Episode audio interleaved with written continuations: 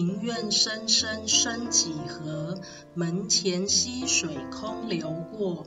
莫问身到何处去，逆水行舟总是头。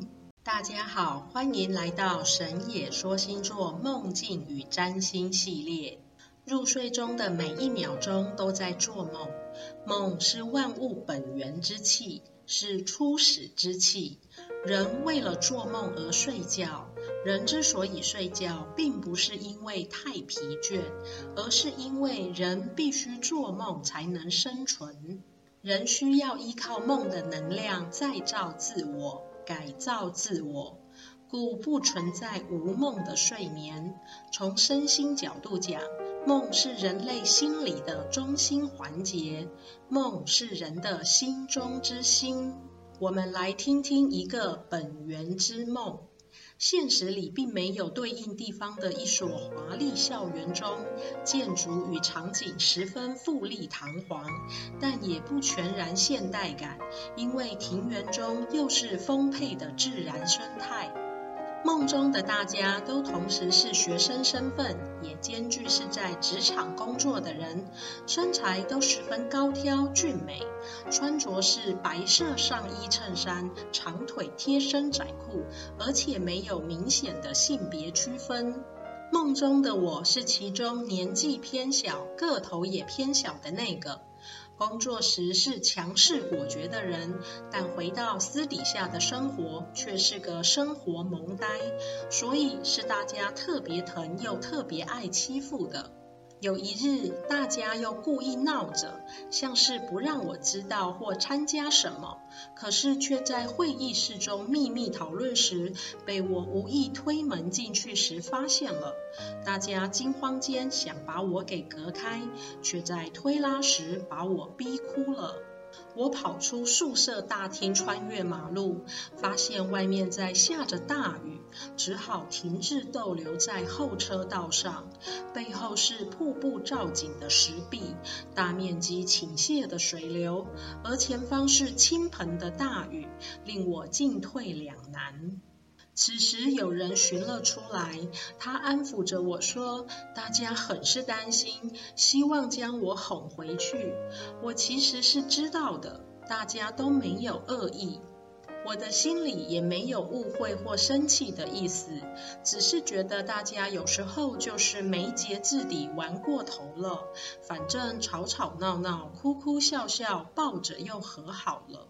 而大家不想让我知道的事情，似乎跟一个核心学长有关。他们不想让我知道学长生了喜欢的心思，因为如果互相喜欢了，性别就会决定下来。大家不舍得让我为了做出决定而为难，而我似懂非懂，但也没往心里去，只是知道这位核心学长似乎避着不经常碰面了。又一日，我去朋友的宿舍办什么事，回程时大家一起并行，但不知道是因为阶梯地滑还是怎么的，朋友身上藏于腰侧的暗器划伤了我的右侧胯骨上缘。当下疼得站不起来，只能跌坐地面。朋友紧张极了，他一副自己死定了的焦急样子，我看了也感到不忍，出声安慰他没有关系。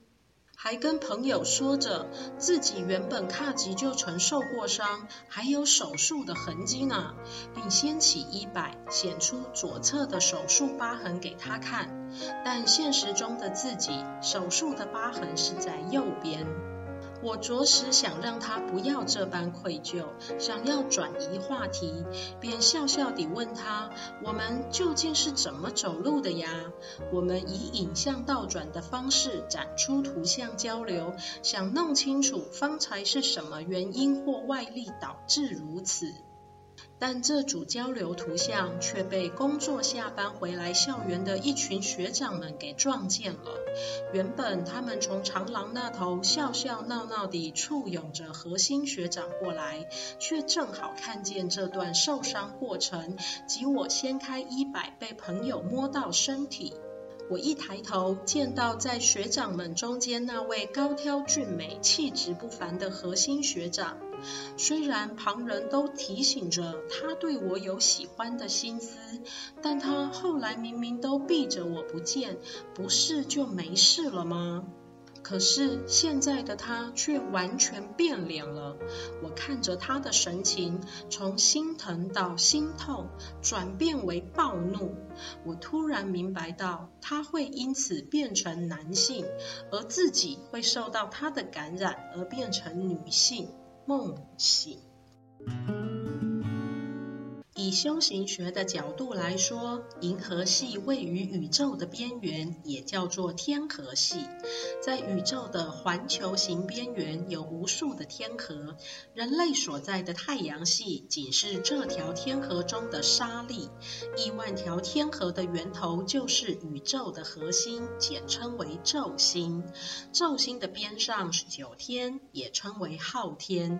九天与昼星的区别，在于九天。天是阴阳分体，昼星是阴阳和合态，也就是中性体。昼星并不是静止态，它是一个超级能量的生命光阴团，以超高速旋转着，并源源不断地向亿万条天河中注入生命光子。当生命光子从昼星往九天飘散，因为时空能量级别的差异，无法维持雌雄同体的中性态，故而分化出阴阳二态，直到飘落于地球的生灵都只能维持着雌雄二性。古希腊哲学家柏拉图在《会影片》中讲了一个古希腊神话故事：最初的人是球形的，一半是男，一半是女，男女背靠背粘合在一起。球形人体力和智慧超凡，因此常有非分之想，欲与诸神比高低。宙斯担心球形人冒犯神灵，便令诸神把其劈成了两半。所以柏拉图说，人本来是雌雄同体的，终其一生，我们都在寻找缺失的那一半。这缺失的那一半，不只是另一个异性个体，还有另一半异性特质。而爱情的本质就是寻找失去的另一半。所以在找到了另一半以后，唯一的愿望便是另一半与自己永远合二为一。说到爱情，我们就要从第五宫爱情宫切入。梦主星盘第五宫的起始位置在双鱼座，宫中无主星，由所落星座的守护星掌管。双鱼座的守护星，以传统占星来说是木星，以现代占星来说则是海王星。木星主神宙斯，就是柏拉图故事中将雌雄同体劈开的那位，所以最是明白上古人类为何演变至今的男性与女性。